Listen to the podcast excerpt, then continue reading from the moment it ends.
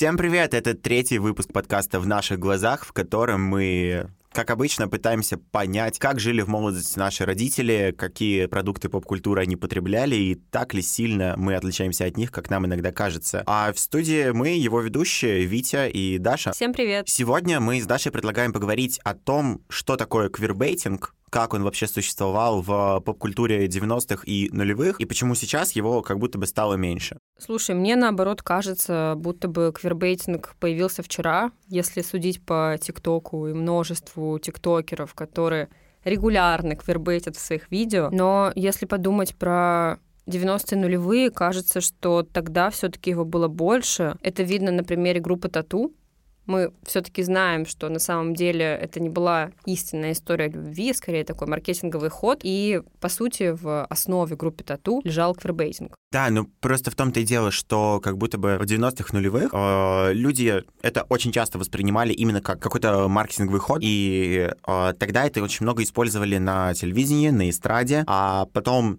случился Милонов, э, случился закон о запрете гей-пропаганды, и это все ушло с телевидения абсолютно. При этом сейчас э, действительно, да, можно найти это в ТикТоке, в таких чисто зумерских социальных сетях и активностях. Проблема в том, что на сегодняшний день среди зумеров уже как будто бы включается вопрос этики и понимания того, что квирбейтинг — это не совсем нормально, и просто так хайпить на этом, ну, не круто, не уважительно по отношению к э, ЛГБТ-квир-персонам. Ну, знаешь, такой вот разговор о том, что новая этика и так далее. Да, я согласна, но мы же все-таки пытаемся разобраться в культуре родителей и в том, что было в их молодости. И в этом смысле, мне кажется, то, что мы заглядываем в 90-е и видим там эту зарождающуюся квир-культуру, которая была на российской именно эстраде, на российской поп-сцене, это, мне кажется, из моих личных представлений какое-то вот ощущение нового. Вот пал железный занавес развалился Советский Союз, пришло время MTV,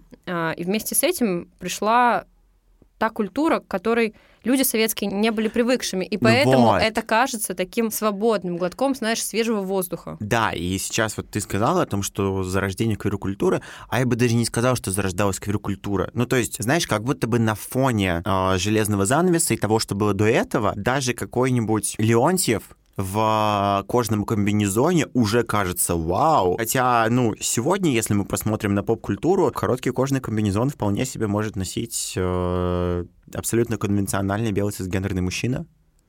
И какой-то связи с э, квир ЛГБТ-сообществом ну, ну, не наблюдается напрямую. Мы опять же приходим к разговору о квирбейтинге. Давай попробуем определить, что это. Мне кажется, что квирбейтинг — это такой, такая игра и такой вот намек на гомосексуальность, который не дан прямо, а через какие-то символы, сигналы, ужимки, небольшие сцены, возможно, элементы костюмов, а, предыстории персонажа, артиста. Но при этом как будто бы это не раскрывается это не открыто публике. По крайней мере, сейчас. Я говорю про сегодняшний угу. день. Ну, знаешь, я в первую очередь воспринимаю квербейтинг как определенное злоупотребление вот этими вот э, LGBT vibes. И все. Ну, то есть для меня это прям чисто маркетинговая история, причем такая крайне некорректная. Ну, то есть одно дело, когда это делает человек, который является сам по себе э, квир-персоной или относит себя к ЛГБТ-комьюнити, то есть он буквально прожил этот опыт, и как будто бы конвенционально он имеет право об этом говорить и это форсить. А когда это начинают форсить э, ребята, которые абсолютно никак не относятся к этой группе людей, то это уже, по-моему, ну, как-то очень не классно по отношению ко всем. Это очень не классно с точки зрения этики, но это очень прибыльно с точки зрения бизнеса. И такие сверхуспешные, популярные проекты, которые были в 90-х и особенно в начале нулевых, как э, группа Тату, Uh-huh. например. Певец Шура, наверное, и Оскар в меньшей степени, они были основаны на квербейтинге. Да. Э, но опять же, успешные успешные, они не стали бы такими успешными без людей, которые ходили на концерты, покупали записи, диски и следили за творчеством. Значит, это кому-то было интересно и нужно. И аудитория таких проектов, это мои предположения, она была молодая. То есть это вчерашние советские школьники, которые сегодня увидели группу Тату, певца Оскара, посмотрели клип э, группы «Руки вверх», «Он тебя целует», и подумали, вау, классно, прикольно. Я с тобой очень сильно не соглашусь. Мне кажется, что тогда, знаешь, это было скорее не про квербейтинг, а про тот резонанс, который он вызывает, просто потому что это что-то неконвенциональное. И на самом деле никто даже не углублялся в причины того, почему у них такой образ у группы Тату, почему Шура именно так одевается, так себя ведет и далее по списку. Просто это что-то необычное, нестандартное, выделяющееся. И на тот момент э, продюсеры, ну, так назовем их э, в общности, просто продюсеры россий- российской эстрады выкупили, что да, классно, вот, резонанс может вызывать вот это, и все. Но как бы даже какой-то попытки сделать качественным этот квербейтинг, я бы не сказал, что были предприняты. Я не думаю, что кто-то углублялся в такие сложные этические дебри по поводу того, насколько там это хорошая или плохая репрезентация. Мне кажется, это, как я уже сказала, просто казалось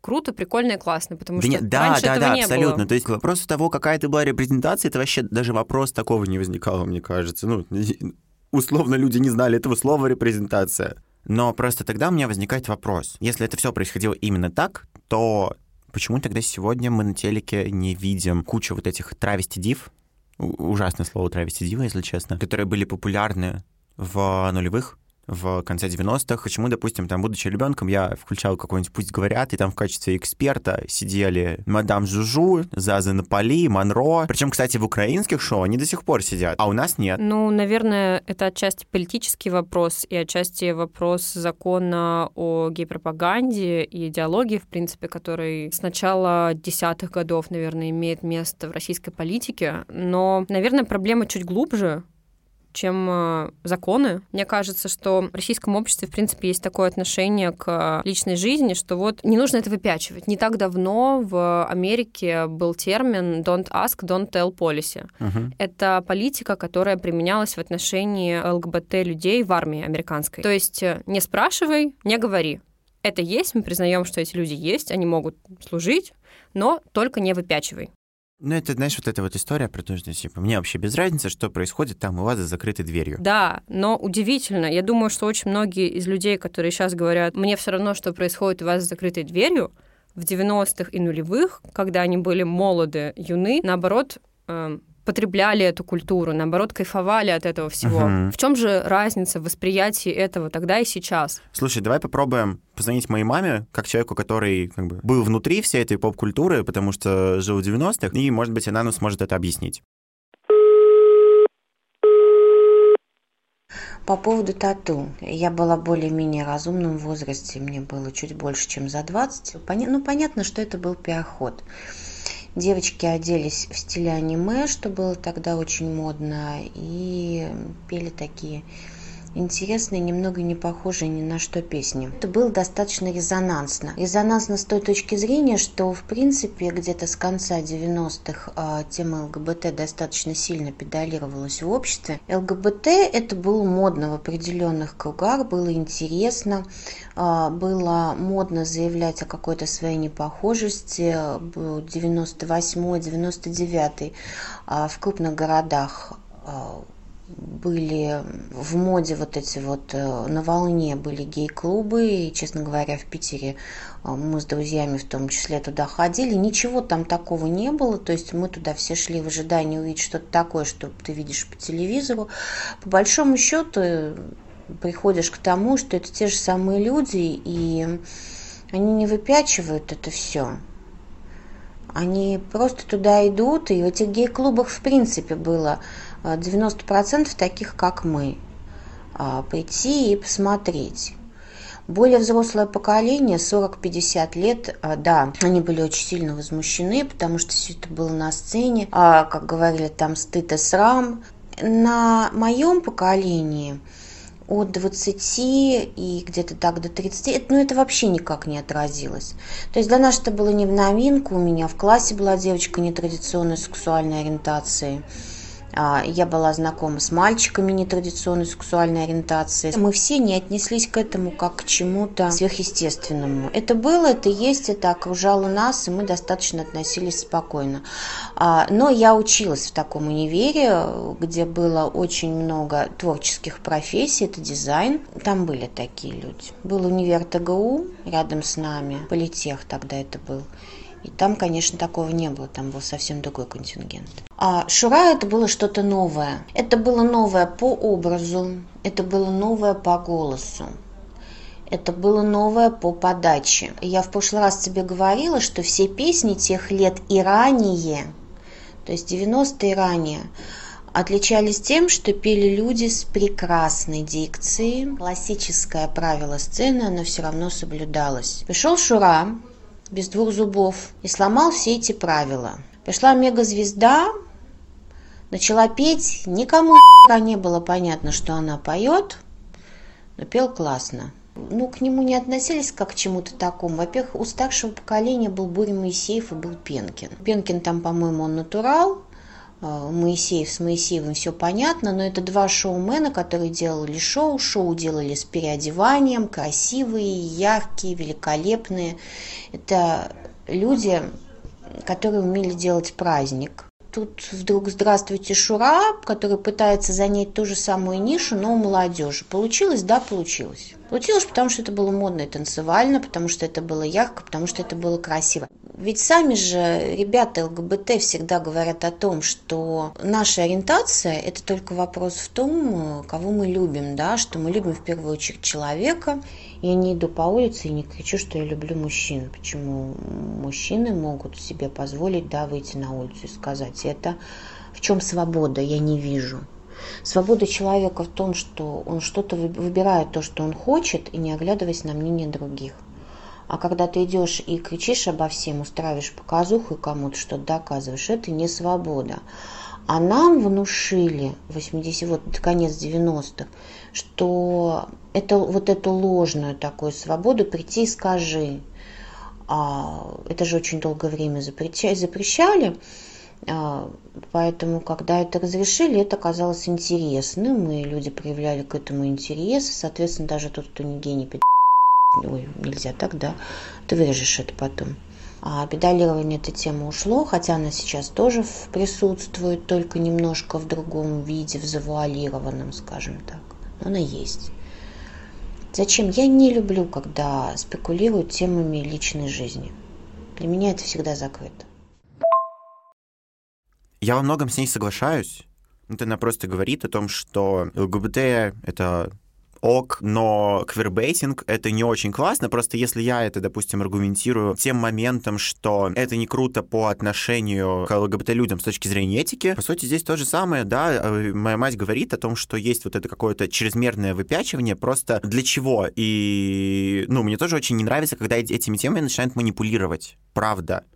Да, чисто ради да. денег. И вот э, судя по тому, что она сказала про отношения ее сверстников в 90-е, у меня, в принципе, есть ощущение, что на самом деле что миллениалы, что зумеры абсолютно спокойно к этому относятся. Просто случились десятые годы, а, случился закон о запрете гей-пропаганды. Значит, отдельный разговор можно начать о том, что такое гей-пропаганда и возможно ли такой термин в принципе. И все, и как будто бы после этого все сразу резко выпустили иголки и начали обсуждать. Просто потому, что вот политический курс такой появился. А на самом деле всем, ну, плевать. Мне кажется, очень большая часть э, россиян отличается безразличием к чужой личной жизни. У нас не принято это обсуждать, действительно, выносить на показ. Угу. И поэтому я, на самом деле, придерживалась и до сих пор придерживаюсь придерживаюсь мнения, что у нас страна очень толерантная. Есть, Соглашусь. Есть э, пословица «своя хата с краю». Угу. И действительно, своя хата с краю, даже в том смысле, что я не пойду, не буду это обсуждать твою личную жизнь ни с кем, не буду тебе с этим приставать, если это никак не повлияет на мою личную. Вот в чужой монастырь со своим уставом не ходи. Угу. Это об этом. Ну, мы, в принципе, очень часто произносим какие-то такие фразы о том, что там, ну, главное, чтобы человек хороший был. Или, допустим, по отношению к людям, которые заигрывали с квебейтингом на эстраде, или там различные художники и так далее, ну, им всегда это как будто бы можно, потому что вот они люди искусства, вот они такие. Значит, есть какие-то кейсы, кейсы, когда э, быть э, неконвенциональным, не гетеро, не цисгендерным и далее по списку, это ок. И тут же у меня вспоминается Ширли Мырли, когда главный герой просто и евреи фу, и темнокожие фу сначала всех обосрали, а в конце приходят к тому, что да мы все братья, мы все братья. И вот здесь то же самое, знаешь, как будто бы просто принято э, занегативить, а потом сказать, ну, да это любя, и вообще мы все классные. Я, когда готовилась к выпуску, вспомнила про клип э, группы «Руки вверх», а он тебя целует. Угу. Я посмотрела его когда была уже взрослая. О чем клип? Э, расскажу слушателям, если они не смотрели. Клип э, про травести диву, и показано, как молодой человек красится в гримерке и готовится к выступлению. Параллельно с этим идут кадры другого молодого парня и его девушки. Девушка в розовом костюме с белыми волосами, блондинка. Они там в парке гуляют, а, веселятся, идут в ресторан. И только в конце клипа мы узнаем, что на самом деле это не девушка, а наш травести-актер. Угу. И получается, что это клип о гомосексуальных отношениях. Угу. Самое интересное, я нашла интервью Сергея Жукова, солиста группы «Руки вверх», которое он дал а, по-моему, в 2015 году телеканалу Муз-ТВ. У них была такая передача про клип, где uh-huh. они рассказывают историю создания клипа. И вот что он сказал. Цитата. «А, «Мы не принимали участие в съемках и не снимались, а были в большом двухмесячном туре. И просто не могли принять в клипе участие. На тот момент э, выход клипа «Он тебя целует» был самой большой бомбой группы «Руки вверх». Когда мы приехали в Москву из тура, и режиссер клипа Алишер поставил нам видеоклип, мы посмотрели его, выключили его, помолчали полчасика, Потом сказали, что это?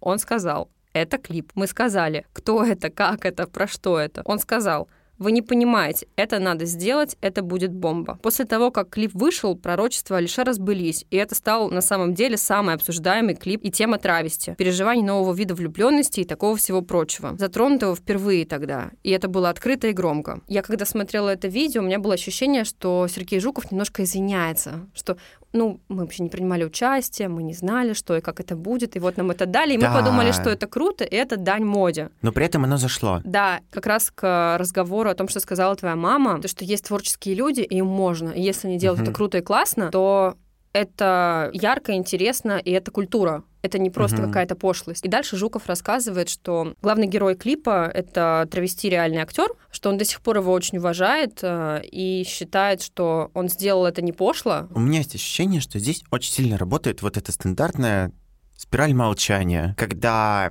каждый отдельно взятый человек думает, что все остальные осудят, за любое такое проявление, и поэтому сам как бы это поддерживает, и вот Жукову стыдно, он извиняется, хотя все как бы ок, но при этом конвенционально я думаю, что другие не любят, а другие думают, что я не люблю. И вот это все так поддерживается. Просто, ну, надо ждать какого-то момента, когда об этом заговорят. Другой вопрос, что когда это сразу какие-то, знаешь, супер э, радикальные высказывания именно с целью спровоцировать, а не с целью повысить репрезентацию, то это не классно. Ну, это все тот же способ похайпить, поквербейтить и все. Делать, да, допустим, вот э, такой красивый клип, пусть даже с мотивацией это будет бомба, а не с целью нарастить репрезентацию. Но по факту это же тоже наращивает репрезентацию, и в этом контексте это классно, когда это сделается все аккуратно. А когда я вижу на сцене или на телевидении вот эти прям нарочитые образы, я думаю, ребят, а вы что делаете? Ну вы же понимаете, что, окей, вам надо заработать денег на этом, но по сути вы сейчас еще больше усугубляете восприятие и репрезентацию ЛГБТ-комьюнити в обществе. Потому что какая-нибудь бабулечка, которая сидит и смотрит это по телеку, у нее сразу будет прямая ассоциация о том, что это все садомиты, это вот эти там парики, ресницы и далее по списку. Да, это может быть, но не только это.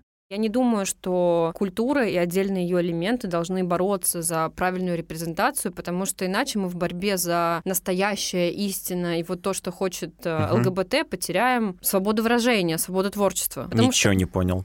Когда ты создаешь какое-то произведение э, допустим, поп-культуры, да, uh-huh. говорим о поп-культуре, ты не должен думать о том, что скажет бабушка у подъезда или о том, что uh-huh. скажет uh, квир-персона. Если у тебя в клипе поднимается тема ЛГБТ, и ты делаешь это так, как ты хочешь, честно, понятно для тебя самого, и так, чтобы это было ясно твоей целевой аудитории, то это круто и классно. И ты не а, должен думать... Да, но тут скорее включается вопрос этики по отношению к той социальной группе, которую мы демонстрируем на экране. Другой кейс. Во, во втором сезоне сериала «Эмили в Париже», если мы вообще отвлечемся э, от э, темы, допустим, ЛГБТ на национальности. Во втором сезоне сериала «Эмили в Париже» главная героиня идет на курсы французского, и там она знакомится с э, девушкой, насколько я помню, из Украины. И она такая супер стереотипная дама из Восточной Европы, которая занимается шоплифтингом. И в этот момент я думаю, блин, ну да, как персонаж это здесь классно, прикольно, они вставили комичную ситуацию, поддержали вайб комедии, но по сути они же просто просто поддерживают этот стереотип о том, что все эти дамы из Восточной Европы, которые приезжают в Западную Европу, это вот такие условные Наташи, у которых есть только два пути, или воровать, или в проститутки уйти.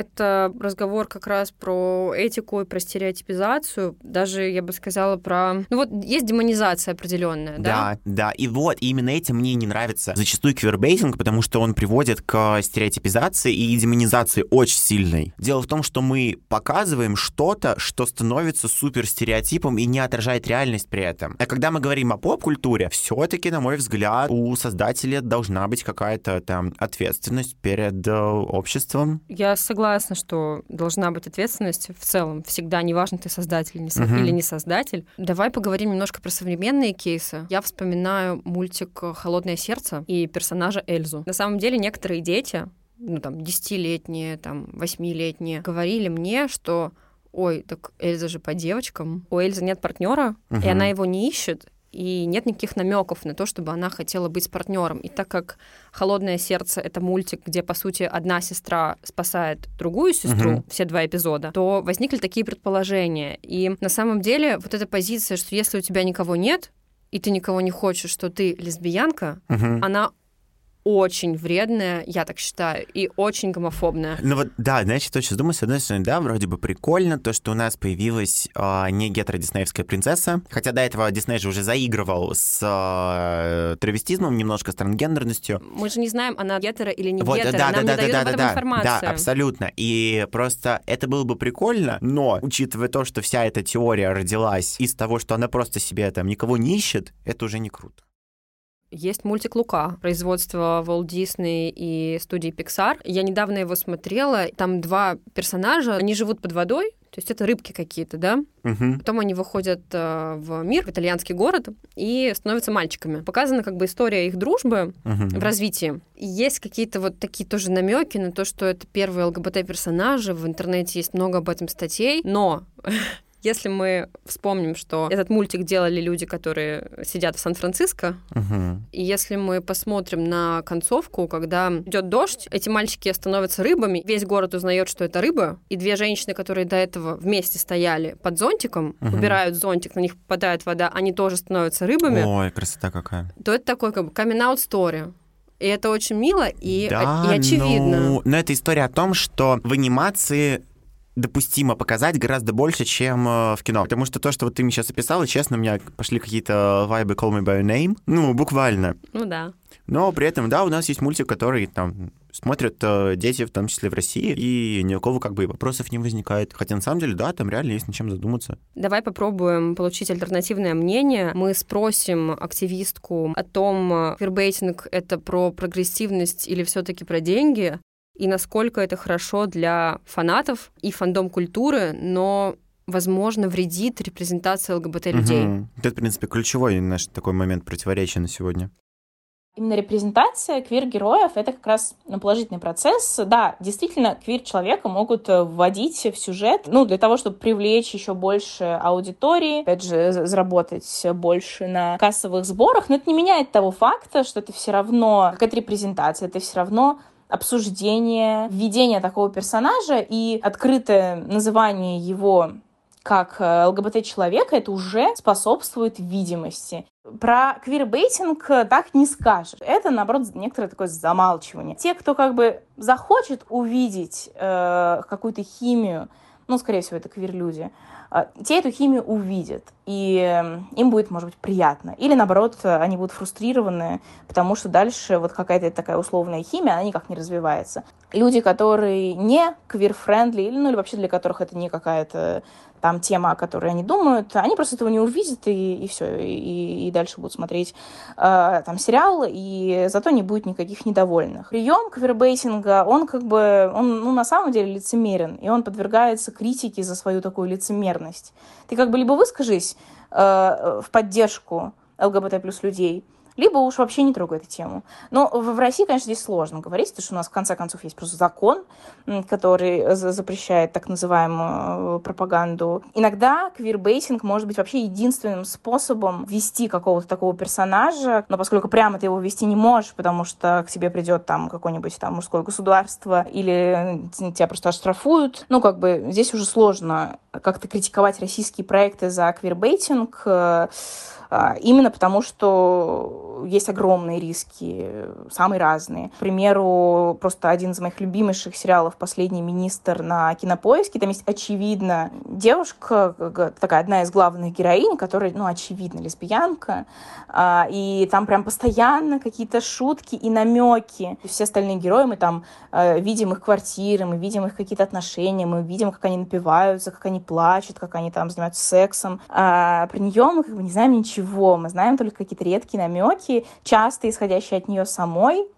Или там, допустим, есть такая сцена, где она открывает свой MacBook, у нее открывается Telegram, и в Телеграме видно, что она переписывается с женщинами, ну, там, все, все контакты женщины, и они все там шлют какие-то сердечки или какие-то такие романтические, около романтические сообщения. Но это сцена, которая идет там две секунды, и меня просто совершенно случайно поставила на паузу в этот момент, и это увидела. И вот э, таких маленьких-маленьких, практически незаметных намеков очень много в этом сериале, но как бы его нельзя винить в наших российских реалиях.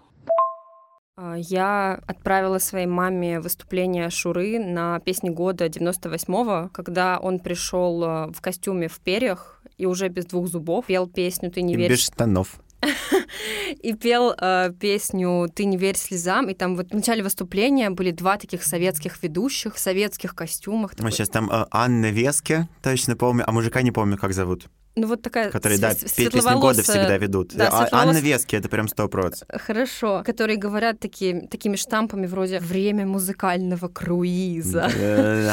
И он на этом фоне смотрится очень ново, прикольно и прогрессивно для меня. Потому что ты, когда слышишь, знаешь, вот это стереотипное «Дорогие друзья, фестиваль, песня года» — это не просто концерт, а альманах творческой деятельности артистов всей советской эстрады. И после этого выходит вот это вот «Ты не верь слезам!» Вот, вот так, ну, ужасная пародия на Шуру, но ты понимаешь, о чем я говорю.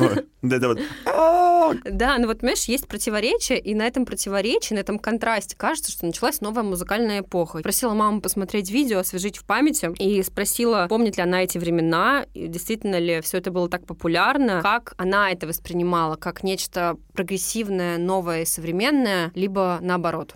Да, давай попробуем. Ну, вообще, честно говоря, я нашу эстраду не очень слушала. Я предпочитала зарубежную, да, от MTV. Вот. Э, различные, лично мне нравились там рок-группа, да, как я уже говорила, там Guns N' Roses, Aerosmith, Шура. Слушай, а у Шуры ноги-то ничего, прямые. Я, честно говоря, даже не смотрела это выступление тогда, в то время. Ну, песню я, конечно, знаю.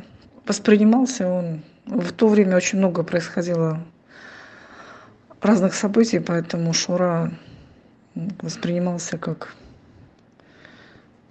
нечто такое, да, фрик, можно сказать, да, фрик.